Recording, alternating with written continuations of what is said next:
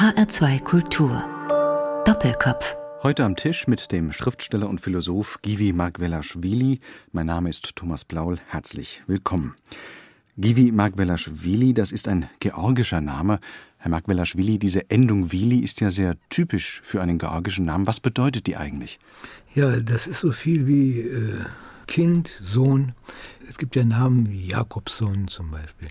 Dieses Son, das ist das Äquivalent, das georgische Äquivalent für Schwili. Ihre Familie kommt aus Georgien. Sie sind 1927 aber in Berlin geboren und in Berlin auch aufgewachsen und haben, oder um es gleich zu sagen, mussten dann aber nach dem Zweiten Weltkrieg über 40 Jahre in der Sowjetunion in Georgien in Tiflis leben, bevor sie dann 1990 wieder nach Deutschland und Berlin zurückgekehrt sind.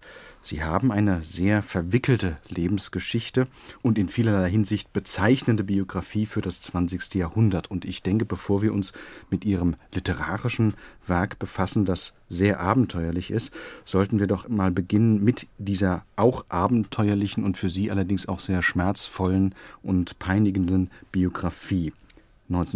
1927 in Berlin geboren, das habe ich gerade erwähnt. Wieso haben Ihre Eltern denn damals in Berlin gelebt? Also das hängt erstens damit zusammen, dass im Jahre 1921 die Sowjets Georgien annektiert haben. Sie haben das kleine Land überfallen und haben es sozusagen einkassiert. Die, die 11. Armee ist dann auf Tbilisi losmarschiert und äh, ja, Widerstand wurde geleistet, aber dieser Widerstand wurde schnell gebrochen. Und äh, 1921 war dann eben das Jahr, wo äh, Georgien unter die Fuchtel der Sowjetunion geriet. Dabei muss ich noch anmerken, dass Georgien eigentlich das erste Land der Welt ist, das eine sozialistische Regierung hatte, damals, unter Jordania. Und äh, dieser Herr, dieser Herr Jordania, der traute seinen Ohren nicht, dass man ihm meldete, dass der sozialistische Nachbar mit einer Armee im Anmarsch auf Tbilisi ist. Er wollte das nicht glauben. Aber dann musste er es glauben und es wäre schon beinahe zu spät gewesen, aber nur zum Glück konnte er sich retten, äh, nach Batumi retten und äh, dann per Schiff äh, eben nach Europa fahren. Er ist nach Frankreich gegangen, aber ein großer Teil der Immigration ging auch nach Deutschland, also nach Mitteleuropa. Unter diesen eben war auch mein Vater. Ja, seit 1921 lebten wir dann in Deutschland, in Berlin. Und sind Sie denn damals auch zweisprachig oder dreisprachig sogar aufgewachsen? Ja, also äh, ich leider nicht mehr, denn meine Mutter ist sehr früh äh, gestorben. Das ist ja die Muttersprache. Ne? Und äh, so äh, hatte ich äh, von Georgisch überhaupt keinen blassen Schimmer, wenn man das so sagen darf. Ich wuchs äh, auf, also mein Vater war Witwer, ist Witwer geblieben. So und äh, so war meine Muttersprache die hauptsächliche Sprache, in der ich mich orientierte und dachte und handelte, eben Deutsch bis 1946, was das Jahr unserer Entführung aus Berlin ist, durch die Sowjets eben. Und in diesem Jahr bekam ich es dann mit den beiden Sprachen zu tun, mit Russisch einerseits und mit Georgisch andererseits. Ja, jetzt sagen Sie Entführung. Was ist denn damals genau passiert? Ja, also die Russen, als sie äh, nach Deutschland kamen und Berlin einnahmen, ja, hatten sie äh, es vor allem auch ähm, auf ihre Erzfeinde abgesehen, auf die Immigranten, die 1921 geflohen waren und die sie als, äh, ja, mit Recht auch als ihre politischen Gegner betrachteten. So, und äh, sie sollen mit Listen gekommen sein, also die wussten genau Bescheid, wer in Berlin wo gewohnt hat. Und was dann begann, war die Jagd auf die Immigration nicht nur auf die georgische, sondern auch auf die russische. Vor allem, es gab ja eine ganz große russische Immigration, nicht nur in Deutschland, sondern auch in, in Europa. Und mit diesen äh, Pappenheimer äh, wollten die Sowjets damals abrechnen. Und ja, zum Teil ist ihnen auch geglückt, diese Sache. Sie haben das Wort, ich möchte es nochmal nachfragen, entführt benutzt. Und ich äh, sage das nicht ohne Grund, weil in Ihren autobiografischen Romanen, in einem davon äh, beschreiben Sie das ja sehr ausführlich. Entführt was ist denn damals genau vorgefallen? Also wir lebten ja in, äh, im, im, britischen Sektor Berlins. an uns ranzukommen war nicht einfach. Ähm, jedenfalls schickten sie ähm, jemanden vor, einen Georgier, einen, einen guten Freund meines Vaters aus der alten vorrevolutionären Zeit, der vielleicht gar nicht gewusst hat, dass er dazu missbraucht wurde, um mit ihm Kontakt aufzunehmen. Und äh, wie die Georgier so sind, also mein Vater war ganz aus dem Häuschen vor Freude, diesen Mann wiederzusehen. Äh, also sie schlossen sich in die Arme und so weiter und so fort. Dann gingen auch die Telefonanrufe hin und her. Er rief aus dem Ostsektor an. Und was sie da besprachen, weiß ich nicht, denn ich konnte ja kein Georgisch in der Zeit. Aber es waren herzliche Gespräche und, und, und. So, und äh, dann ja, kam, dann erfolgte die Einladung. Die Einladung äh, von der östlichen Seite, von der georgischen Seite, wie mein Vater annahm, ja doch äh, zu ihm zu kommen und äh, ja, also zu einer Flasche Wein eben die, der alten Zeiten zu gedenken und so weiter. So, und äh, mein Vater ist dem blindlings gefolgt. Der schöpfte keinen Verdacht? Überhaupt keinen. Er ist blindlings gefolgt und hat äh, mich gefragt, ob ich nicht mitkommen wollte. Mal richtige Georgier sehen. Ich war natürlich na, damals 17 Jahre alt, da ist man als junger Mann neugierig auf alles. Ne? Ich wollte mal diese Leute sehen und, äh, ja, und hören, wie, wie Georgisch klingt, wenn es so richtig gesprochen wird. Denn ich wusste überhaupt nichts über Georgien und die Georgier. Ich ging mit. Wir setzten uns zusammen in dieses Auto, das da schon auf der Straße wartete. Und da waren vier Leute drin. Das waren vier Militärs in Zivilmänteln. Das gefiel mir schon überhaupt nicht mehr. Und ich weiß nicht, äh, mein Vater hat in einem Augenblick auch sein Gesicht verloren. Das gefiel ihm überhaupt nicht. nicht. Und wir hatten recht mit unserem Misstrauen, denn wir wurden gleich durch das Brandenburger Tor gefahren und schnurstracks in die äh, sowjetische Kommandatur. Dann wurde ich von meinem Vater getrennt. Der wurde irgendwo hingebracht, vielleicht zum Oberbefehlshaber der sowjetischen Heeresmacht damals. So. Und als er wiederkam, äh, da wusste ich schon Bescheid. Nicht? Und wir wurden dann in eine Zelle gesperrt, also in, in eine Zimmerzelle, also ein, ein wohnliches Zimmer noch. So, äh, die hatten ganze Zimmereien so für, für politische Gefangene, die sie noch irgendwie milde in Anführungsstrichen behandelten. Und da haben wir zusammen eine Nacht verbracht. Das werde ich nicht vergessen. Mein Vater sagte zu mir in dieser Nacht, wenn Sie dich hier, hier herauslassen, sagte er mir zu mir, dann geh nach Zehlendorf und dann sagt er mir die Adresse eines amerikanischen Colonels. Der wird weiterhelfen. Aber sie haben mich nicht äh, gehen lassen. Sie haben, also sie haben uns getrennt am nächsten Morgen ne? und ich kam dann in eine andere Zelle. Mein Vater war in dieser Zeit, also lebte er nicht mehr, die hatten, haben ihn noch im selben Jahr erschossen. Äh, ich kam dann 1947, wurde ich unter falschen Namen also auch für die Sowjets war die ganze Geschichte eine illegitime. Äh, unter falschen Namen, ich hatte, äh, ja, unter dem Namen Ivanov wurde ich nach Moskau verbracht und unter dem Namen Macharadze nach Tbilisi. Also Sie haben dann in Georgien, in der Sowjetunion, äh, studiert. Sie haben erst Abitur, glaube ich. Also zuerst wollte ich überhaupt nichts wissen. Ich, ja. ich, ich, war so verstockt und verbockt, ich wollte überhaupt nichts wissen von dem Land, von, ja, von all dem, was da war. Ja.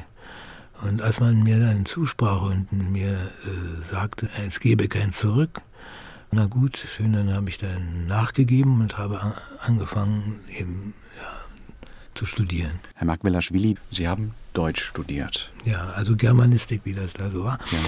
Weil ich eben in meinem Medium bleiben wollte. Und äh, als ich dann später anfing, äh, Deutsch zu lernen am, na, am Fremdspracheninstitut, da habe ich dann gleich festgestellt, also die Studentenzahl an der deutschen Fakultät war die weitaus größte. Und Sie sind dann später an das Philosophische Institut berufen worden. Ja, viel später allerdings, das erst im Jahre 70. Das war dann aber auch die Zeit, wo Sie zum ersten Mal dann in Ostberlin waren, glaube ich, 1969, wenn ich 1969, ja, also das ist so eine Zeit, die man mit der alten, da in den frühen 50er Jahren, die da war, gar nicht vergleichen kann. Also erstmal die Tauwetterzeit, die von Khrushchev eingeleitet war und äh, eine Zeit gedauert hat, hatten wir schon hinter uns. Und irgendwie, wenn der Brezhnev auch einen Rückschritt bedeutet hat, so war doch der Fortschritt, den es da gegeben hat, der war nicht abzustreiten. Man war freier. Und da wurde also eine Delegation äh, mit dem Bestimmungsziel DDR zusammengestellt. Eine, das waren Akademiker, die da fuhren.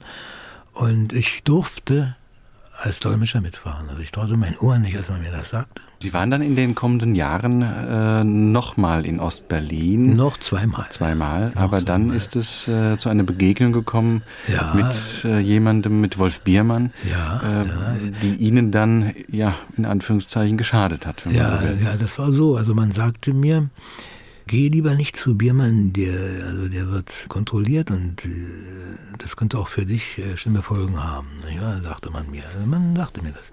Ich habe mich nicht an diese Weisung gehalten und bin einfach losgetippelt und bin zu ihm gegangen. Er hat mich herzlich empfangen und äh, ich konnte ihn bewundern. Er hat äh, für mich ein paar Lieder auf, seinen, auf seiner Gitarre gespielt und wir haben uns unterhalten und so. Und ja, das war ein schöner Abend. Dann bin ich wieder zurückgekommen. Nichts, überhaupt gar nichts. Keine, also da war überhaupt, dass man einen Vorwurf gemacht hätte, da schon, das war nicht. So. Nur eben später, als dann schon in Georgien die Frage äh, war, dass, also wer da wieder mal nach, nach Deutschland fahren sollte und durfte, da meldete ich mich auch dazu und äh, bekam eine Absage dann eine ganz strenge Absage. Man lege keinen Wert mehr darauf, mich im Ausland zu sehen. Das heißt ein Ausreiseverbot? Ein Ausreise. Das eben bis ja, das gedauert Ende der 80er Jahre ja, gedauert bis Ende, ja, bis Ende der 80er Jahre. Ja. 89 durfte ich an dem Internationalen Kongress der Phänomenologen in Wuppertal teilnehmen. Da war ich da. Also äh, das ging ganz wie geschmiert. Da, da, da, da merkte ich schon, also die, die Zeiten sind völlig andere geworden und das Alte kommt nicht wieder. Ja. Ich durfte fahren und also im, das war im Mai, also vor der äh, Wiedervereinigung ja. hier. Und äh, ja, da, da konnte ich also von Wuppertal aus konnte ich dann in die DDR wechseln, ganz ungestört und konnte meinen Freund wiedersehen. So. Also äh, ich merkte schon, ein neuer Wind weht überall, ja, weht überall. Da war mir, das war mir schon völlig klar, dass äh, ihm ein großer Wechsel bevorstand, auch in Deutschland. Ja. Sie kamen also dann auch wieder zurück nach Berlin, äh, Anfang der 90er äh, Jahre. Anfang der 90er Jahre schon, ja. Ja, das war auch mit einem Besuch verbunden und äh, vor allem auch äh, mit der Einladung nach, äh, nach Saarbrücken. Denn Saarbrücken, die, da war ein Freundschaftsverhältnis zwischen den Universitäten Tbilisi und Saarbrücken. Und äh, auf diesem Geleise durfte ich nach Saarbrücken fahren und einen Monat Stadtschreiber werden in Saarbrücken. Und wann haben Sie sich dann wieder in Berlin niedergelassen sozusagen? Seit wann leben Sie wieder in Berlin? Also eigentlich genauer gesagt seit 92, denn äh, ich bin ja nierenkrank und hatte mich einer Nierensektion zu unterziehen in einem Berliner Krankenhaus. Und dann musste ich schon unter der Aufsicht der Ärzte bleiben eine Zeit und das war schon automatisch, also bedeutete das, dass ich hier äh, stationär sein musste in Berlin. Ja, aber 94 äh, bekam ich dann äh, die Staatsbürgerschaft, ich wurde eingebürgert und seither bin ich konstant hier.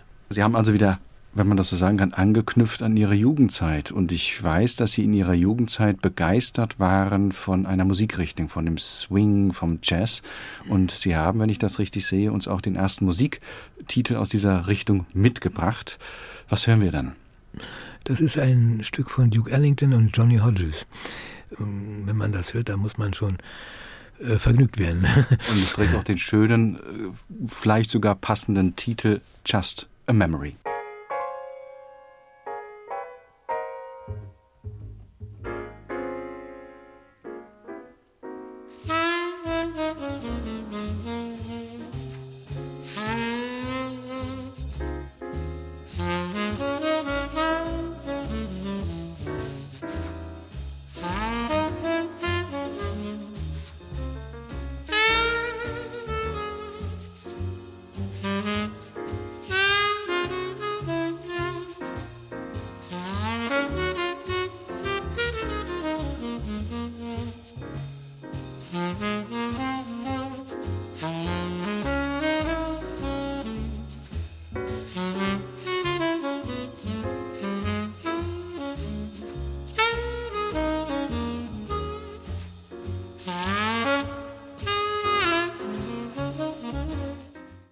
Sendung Doppelkopf in HR2 Kultur. Am Mikrofon ist Thomas Plaul. Mein Gast heute der Schriftsteller und Philosoph Givi Markwelaschwili. Gehört haben wir soeben Just a Memory mit Duke Ellington und Johnny Hodges. Duke Ellington, Herr Markwelaschwili, der gehörte ja zu den Ikonen ihrer Jugend. Ich hatte es vor der Einspielung des Musiktitels gesagt, in Berlin, als sie dem Jazz und Swing so zugetan waren. Und darüber schreiben Sie auch in Ihren autobiografischen Romanen. Zwei Bände sind da Anfang der 90er Jahre bereits erschienen. Kapitän Wakusch heißen die und im Untertitel in Deuxiland und Sachsenhäuschen. Schon diese Überschriften zeigen ja, dass Sie hier eine ganz eigene und eigenwillige Sprache entwickelt haben. Was bedeutet eigentlich der Name Wakusch?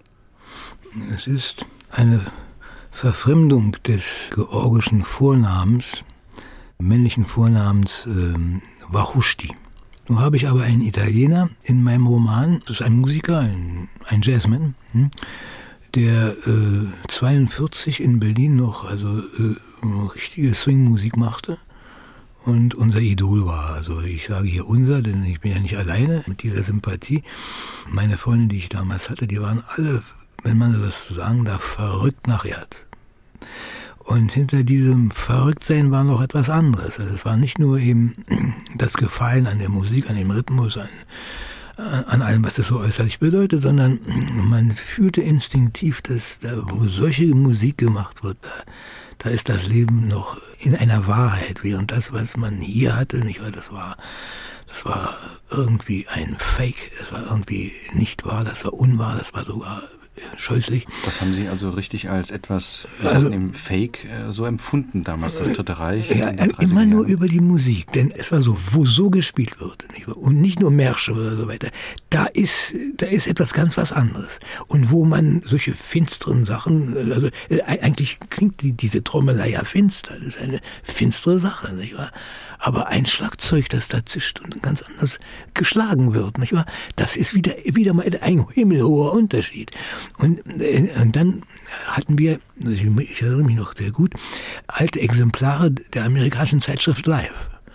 So ein dickes Journal mit richtig, mit, mit live, voll live diese ganzen Fotografien und ganzen Fotos und so weiter, was da war. Also das hat uns so fasziniert. Also es gab ja auch einen Film hier in Deutschland in den 90er Jahren, die Swing-Jugend hieß dieser, hieß dieser Film. Der spricht etwas sehr Wahres an. Es war also eine richtige Jugend, ein Teil der Jugend war ganz westlich orientiert. Nicht? Ja, heute würde man fast sagen, eine Art Gegenkultur. Ja, das könnte man so, das könnte man so sagen. Das passt ja sehr auch zu dem, was Sie in Ihren Büchern immer wieder thematisieren. Ja, weil ich diesem auch in der Sowjetunion begegnet bin. Gerade in der Sowjetunion war auch ein ganz großes Interesse für eben für den Jazz, für die Musik, die äh, man im Radio hörte und die aus dem Westen kam und die gefiel und wie sie gefiel. Nicht wahr? Ja, alle meine Freunde, die waren alle auch ganz besessen von dieser Musik und hört nur West. Nun geht es ja in Ihren Büchern immer wieder um die Frage, inwieweit wir als Menschen von Texten geprägt sind und wie wir uns davon auch befreien können. Nicht von dem Umstand an sich, nämlich von Texten geprägte Menschen zu sein, sondern von bestimmten unfreien oder schlechten Texten. So, deshalb hatte ich eben diese Brücke gebaut, so wie sie sich mit der Jazzmusik sozusagen von der in Anführungszeichen schlechten Musik, dominierenden ja. Musik äh, der 30er Jahre, der Marschmusik äh, befreit haben. Das ist ja, haben Sie die, auf die Literatur ja übertragen. Ja, ja, unbedingt. Also die, die Musik war ein Fenster. Das, das muss man zugeben, so war es. Ne? Und äh, dann nach der Musik, da kam die Literatur, das, das waren Bücher, äh, die, man las auch West, man hörte nicht nur West, man las West. Das war richtig, da, da konnte man sich nicht satt lesen. Ja. Nicht Und genug satt lesen. Auch inspiriert, dieses Motiv der Texte, die gegeneinander stehen, sozusagen äh, zum eigentlich Generalmotiv äh, ihrer Literatur zu machen. Ja, in der Sowjetunion bin ich da, ja, nicht nur ich wahrscheinlich. Jedenfalls, äh, mir ging da auf, nicht, weil das der Mensch eigentlich äh, ist textologisch fundiert Was heißt das textologisch? Ja, also ähm, wie ein Text, also nehmen wir mal einen literarischen Text. Das hat eine ganz große fundierende Bedeutung, also für das menschliche Dasein. Ne? Denn äh, der Mensch ist ja, äh, schauen Sie, eine Buchperson. Wenn wir ein literarisches Buch aufmachen, dann lesen wir über Buchpersonen. Die ist ja genauso wie eine Realperson. Sie lebt nach Themen wie eine Realperson ein Thema verfolgt, von einem Thema besessen sein kann, für ein Thema sterben kann, so, so und ein noch viel größeren Maße die Buchperson. Sie lebt thematologisch. Ja. Im Buch ist es ja so, da gibt es einen Autor, der für diese Figur den Text schreibt. Wie wäre das denn äh, analog dazu in unserem Leben, in unserem realen Leben? Wer schreibt uns die Texte? Der Mensch kann gar nicht äh, leben ohne Text. Er muss textlich fundiert sein. Die ersten Bücher sind Gesetzesbücher wo ihm gesetzlich festgemacht, festgelegt wurde, wie man leben muss, wie das Sozium äh, sich verhalten muss, um miteinander in Frieden zu leben und äh, für das Wohl de, des Ganzen zu leben. So, die Geschichte, die Menschheitsgeschichte setzt ein mit den Texten die sie dokumentieren. Also wenn wir über Texte reden, dann reden wir nicht nur über zunächst schriftlich fixierte, das kam ja alles viel später, ja, sondern wir auch, reden auch äh, über einen viel breiteren Auch Text. Gesprochenes, äh, Gesagtes, ja, ist alles textlich wertig. Ne? Und es spielt eine unheimlich große Rolle eben im, im Werden des Menschen. Das heißt auch ein System von Werten ja. und von... Äh das thematologische Moment muss man hier berücksichtigen. Wir leben nach dem, wie die Buchperson. Wir sind äh, irgendwie polythematisch angelegt, denn wir wollen möglichst viele, viele Themen, Themen, haben, ja. ja. im Unterschied zum Tier, welches äh, wenige Themen kennt, also die Fortpflanzung und natürlich Nahrungssuche. Äh, und dann haben wir den Sprung zum Menschen, nicht? also die Polythematizität ist äh, äh, grundsätzlich gesagt grenzenlos. Wenn ich nach vielen verschiedenen Themen leben muss oder diese Themen lebe, desto komplizierter und komplexer ja, wird auch die gesamte Lebenswelt. Die, also der, der, der, französische Philosoph Edgar Morin, der redet ja nur von der Komplexität, äh, von, von dem Komplexen dieser Lebenswelt, also dieser anthropologischen Lebenswelt. Und äh, es ist interessant anzumerken, er unterstreicht auch die Notwendigkeit des kontextlichen Denkens des kontextlichen Denkens, also äh, alles zusammenzusehen, ja, also die Polythematizität zusammen zu erfassen und nicht nur logisch zu denken, sondern dialogisch. Herr Markwelaschwili, jetzt äh, sagen Sie, wir sind im Grunde wie Buchfiguren auch Buch geprägte oder textgeprägte Menschen. Geht der Begriff des Textes dann aber auch so weit, dass er nicht mehr nur den schriftlichen oder den gesprochenen Text meint, sondern zum Beispiel auch die Bilder. Es ist ja heute so, dass das Buch, der Text, also dieser geschriebene Text, nicht mehr dominierend ist in unserer Gesellschaft, mhm. in unserem Leben, mhm. sondern es sind ja andere Textformen, wenn man so will, andere Medien, die Bilderwelten ja, zum Beispiel. Ja, also das filmische Bild ist, ist auch ein Text. Denn es wird ja erzählt. Ein, ein Stoff wird ausgebreitet und äh, wird dem äh, Zuschauer unterbreitet.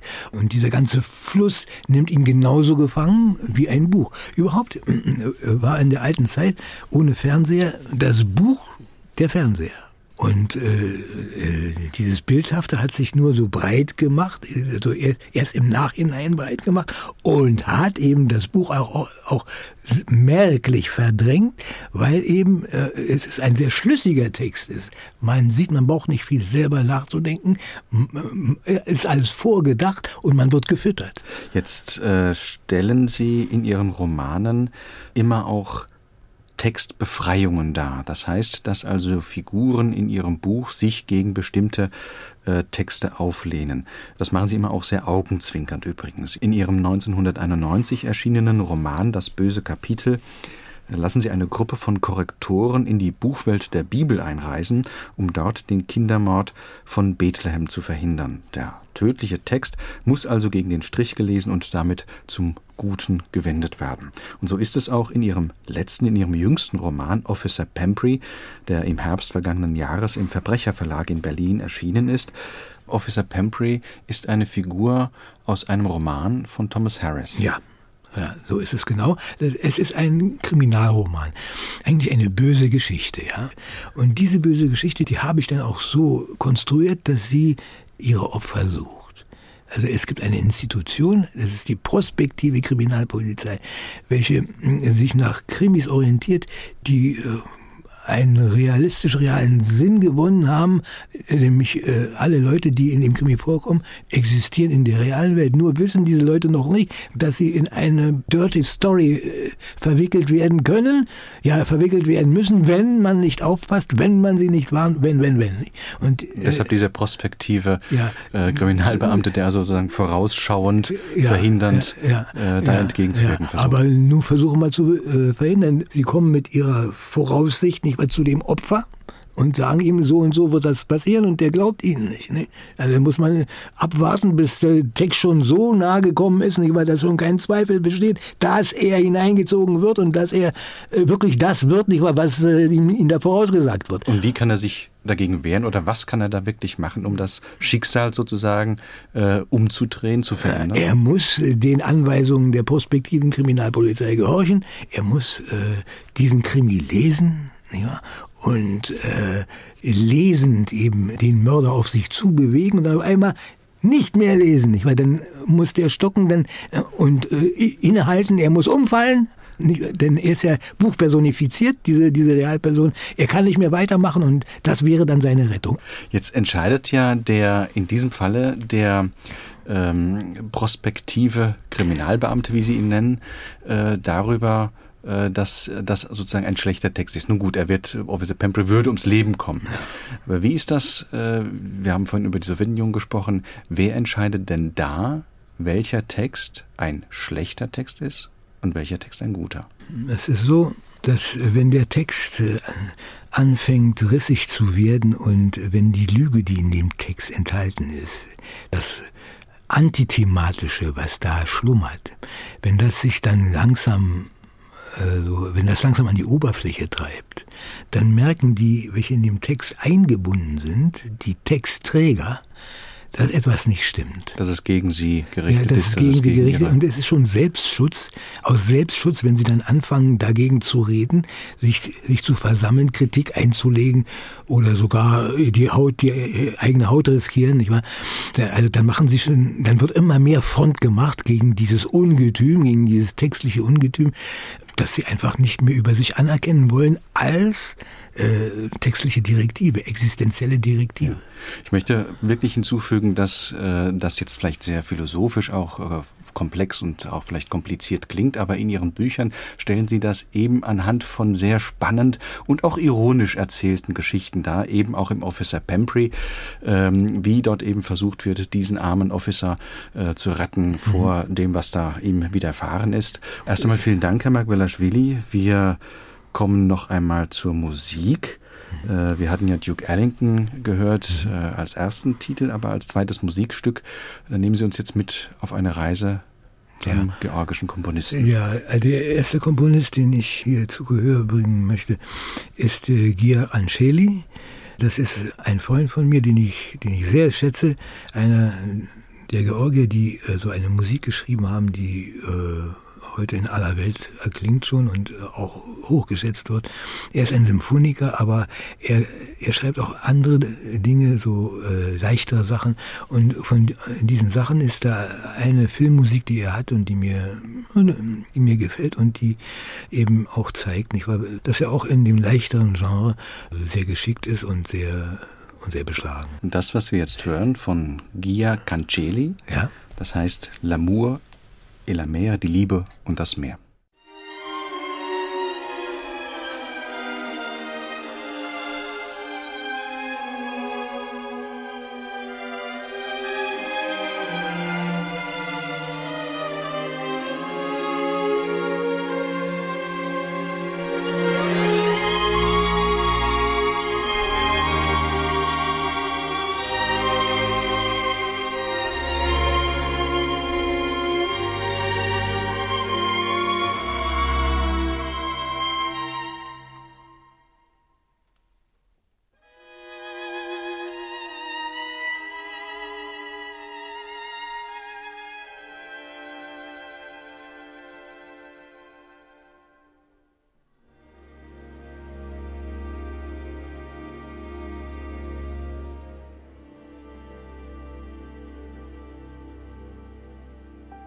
L'amour et la mer, die Liebe und das Meer, eine Komposition von Gia Cancelli, einem georgischen Komponisten. Ausgewählt hat dieses Musikstück mein heutiger Doppelkopfgast hier in HR2 Kultur, Givi Markvelashvili.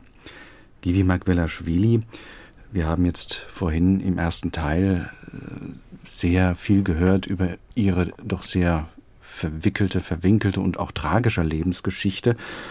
Sie sind in Berlin geboren, haben dann 40, über 40 Jahre in Georgien gelebt, leben seit 1994 wieder fest in Berlin. Welchen Bezug haben Sie denn heute zu Georgien? Einen sehr, äh, sehr festen, sehr innerlichen und äh, sehr respektvollen, weil ich ja dort eben auch mit Leuten zusammenkam, die mir sehr entsprochen haben äh, und die ich auch sehr, sehr schätze. Ich habe gleich gesehen, dass durchaus nicht alle da ideologisch Gläubige waren, überhaupt nicht. Auch das große Leid, das sich da angesammelt hatte über diese Jahre der, der Völkergefangenschaft in diesem kleinen Land, das habe ich alles gesehen und miterlebt sozusagen auch äh, mit, also im, im Mitgefühl dafür.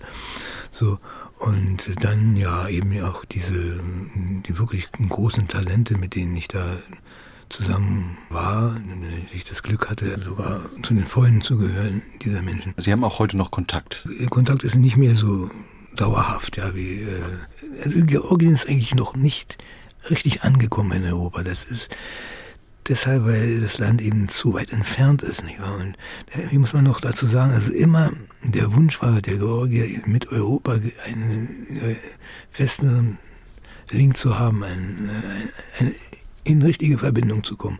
Und heute, wo das Flugzeug äh, existiert, wo eben auch die Medien existieren, wo man eigentlich äh, denken müsste, dass das kein Problem ist, da ist das Land immer noch irgendwie irgendwie ganz weit weg und es ist immer ein Problem, äh, dahin zu fahren. Äh, naja, und telefonieren ist auch kostspielig, ja. Sie haben ja neben hm. Ihren Freunden aus der Zeit äh, damals Sie haben ja auch noch Familie in Georgien. Ja, gewiss. Ich habe meine Frau und habe meine Tochter, die hat wieder zwei Enkelsöhne. Also da ist ein ganz festes Band. Meine Frau ist eine Germanistin. Äh, sie leitet das Kaukasische Haus in Tbilisi. Und äh, meine Tochter hat hier in Berlin äh, Jura abgeschlossen und arbeitet in Georgien, also in der deutsch-georgischen juristischen Verbindung. Hin und wieder kommt sie äh, nach Deutschland, um nach mir zu gucken. Und na, wir, wir, können leider nicht immer zusammen sein, weil ich ja hier sein muss, um äh, meine, meine Literatur irgendwie weiter zu treiben und äh, weiter öffentlich zu machen, wenn die Möglichkeit dazu besteht. Sie sagen, Sie müssen hier sein, um Ihre Literatur weiter zu schreiben, weiter mhm. zu treiben. Ist es die Sprache, die Nähe zur Sprache, die da entscheidend ist? Ja, das, das ist ein ganz entscheidender Punkt. Die Sprache ist ja nicht nur, äh, nicht nur das Sprachliche, es ist auch der Sprachraum, in, in dem sie gesprochen wird und in dem sie lebt und so. Und äh, da muss man sich einhören, da muss man immer mitklingen und versuchen eben äh, Neues aufzunehmen und so weiter. Und dann äh, darf er nicht vergessen werden, der Autor, der muss hier immer präsent sein. Das, was er schreibt, muss er immer begleiten können, persönlich wenn, wenn der Autor fehlt, dann ist das schon ein ganz großes Hindernis. Denn äh, man ist hier gewöhnt, immer auch den Verfasser eben dieses Verfassten auch selber in Augenschein zu nehmen, selber mit ihm zu reden und äh, in Interviews herauszufinden, wie er selber über seine Sachen denkt und so weiter. Also das ist schon mal ganz notwendig. Nicht? Das ist ein Hauptgrund, warum äh, ich auch hier bin und, äh, und meine Leute dort. Also das heißt auch die Nähe nicht nur zum Sprachraum, sondern auch zum, etwas profan ausgedrückt, zum Markt, auf dem Ihre Bücher verkauft werden sollen. Ja, der, der Markt gehört leider Gottes auch damit hinein. Das, das muss man sagen. Also anders ist das nicht zu machen. Es ist ja ein Kuriosum, in der Sowjetunion durften Ihre Romane nicht erscheinen. Mhm. Das müssten wir vielleicht noch einmal kurz erwähnen. Äh, Sie haben ja schon in den 60er Jahren begonnen zu schreiben, aber Sie durften Ihre Werke nicht veröffentlichen in der Sowjetunion. Das lag an den Reisen nach Ostberlin an, an sozusagen dadurch, dass sie verdächtig geworden sind. Ist das richtig? Ja, also eigentlich ist man als äh, Emigrantensohn immer den Leuten, also den Behörden dort immer verdächtig gewesen. Ich habe es immer gefühlt, dass man mich immer zurückgestellt hatte, in jedem Punkt. Das hat eine Rolle gespielt. Aber andererseits sind ja auch die Texte nicht danach gewesen. Also die Texte da, wo man, es sind ja keine realistischen Texte in diesem Sinne. Äh, sie sind realistisch, sie sind hyperrealistisch. Nicht wahr? Aber nicht im Sinne des nicht, nicht im sozialen Sinne, Realismus. Ja, eben gerade das, nicht wahr? Und da brauchte ich mir gar keine äh, Illusionen zu machen, also äh, dass äh, da irgendetwas äh, durchkäme, das schloss sich aus. Und es hat erst, erst, erst mit dem langsam Abgleiten der Lebenswelt dort in die Perestroika-Zeit, da ergab sich die Möglichkeit, einiges von mir zu, zu publizieren, philosophisches auch. Ich habe drei philosophische Bücher dort rausgegeben und auch literarisches. Jetzt sind äh, Anfang der 90er Jahre von Ihnen vier Romane und zwei Erzählbände erschienen, von der Kritik stets hoch gelobt, aber eben nicht ausreichend verkauft, jedenfalls nicht ausreichend genug für ihre damaligen Verlage. Die haben die Bücher Givi Margvelashvilis nicht mehr weiter publiziert. Deshalb hatte ich eingangs gesagt, das ist so ein, ein Kuriosum dieses Literaturbetriebs. Sie sind ein gefeierter und auch mit einigen wichtigen Auszeichnungen bedachter Autor. Ich denke da an den Gustav Regler Preis und die Goethe-Medaille, die mhm. Ihnen 2006 verliehen wurde. Aber über zehn Jahre lang ist kein Buch von Givi Markvelashvili in Deutschland erschienen. Das erste war dann der im letzten Herbst im Verbrecherverlag publizierte Roman Officer Pemprey, über den wir kurz geredet hatten im zweiten Teil. In der Sowjetunion, Herr Markvelashvili, waren Sie gewissermaßen Opfer einer ideologischen Zensur. Und hier im Westen, wie empfinden Sie das als eine Art ökonomische Zensur? Ja, unbedingt. Ja. Das ist so, die Bücher haben sich nicht verkauft und äh, deshalb äh, wurden sie zurückgestellt. Ne? Man sagt ja auch, dass äh, vielleicht eine falsche Strategie da im, im Gange war, also äh, eine ein Fehler gemacht wurde in der Verbreitung dieser Bücher. Denn ich bin ja in, in drei verschiedenen Verlagen äh, gekommen sozusagen und äh, es, es war zu viel auf einmal da von mir. Ja, das hat sicherlich auch äh, eine Rolle gespielt. Aber dafür kann ich nichts, denn äh, die Verlage waren ja alle so zögerlich. Also, die waren alle zögerlich und äh, haben das nicht gleich genommen. Und da habe ich auch anderes anderen Verlagen gegeben und so hat sich das ergeben, dass auf einmal überall etwas da war von mir. Nicht? Und das hat äh, vielleicht auch geschadet dem Ganzen auch. Das sind ja auch im Grunde zwei, in Anführungszeichen, Sphären. Sie als Autor selbst, Sie äh, leben sehr intensiv mit Ihrer Literatur in Ihren Buchwelten, wie Sie das ja selbst so schön sagen. Und das andere ist dann eben dann doch der ökonomische, der äh, marktwirtschaftliche Aspekt eines ja. Buches.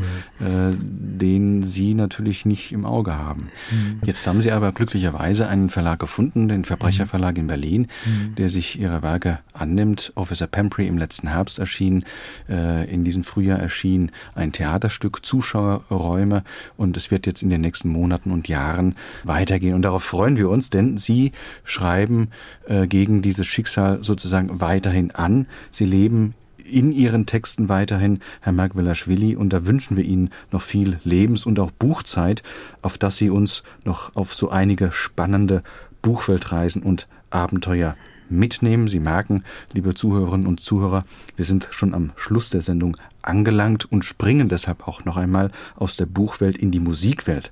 Herr Magwelaschwili, mit was beschließen wir denn den heutigen Doppelkopf in H2 Kultur?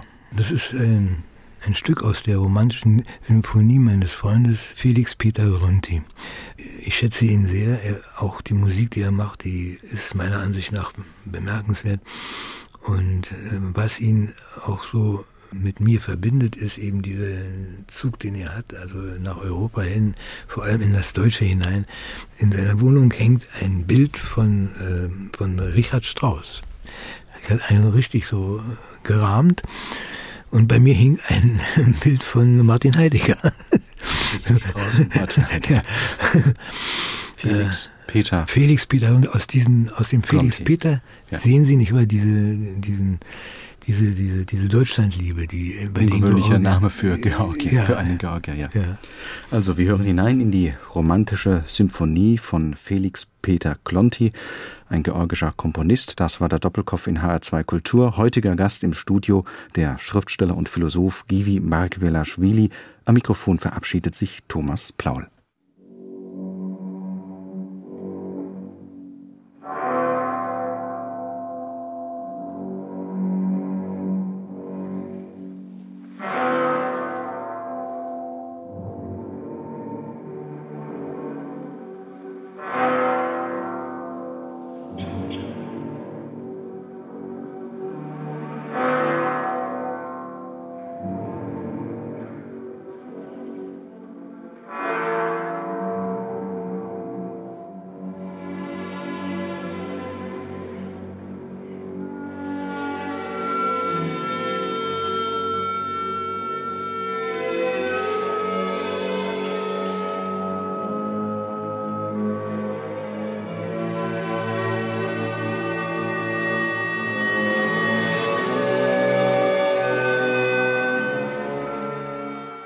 Das war HR2 Kultur Doppelkopf. Aus urheberrechtlichen Gründen müssen wir Musiktitel in unserem Podcast-Angebot ausblenden. Weitere Sendungen, die Sie jederzeit hören können, finden Sie auf hr2.de.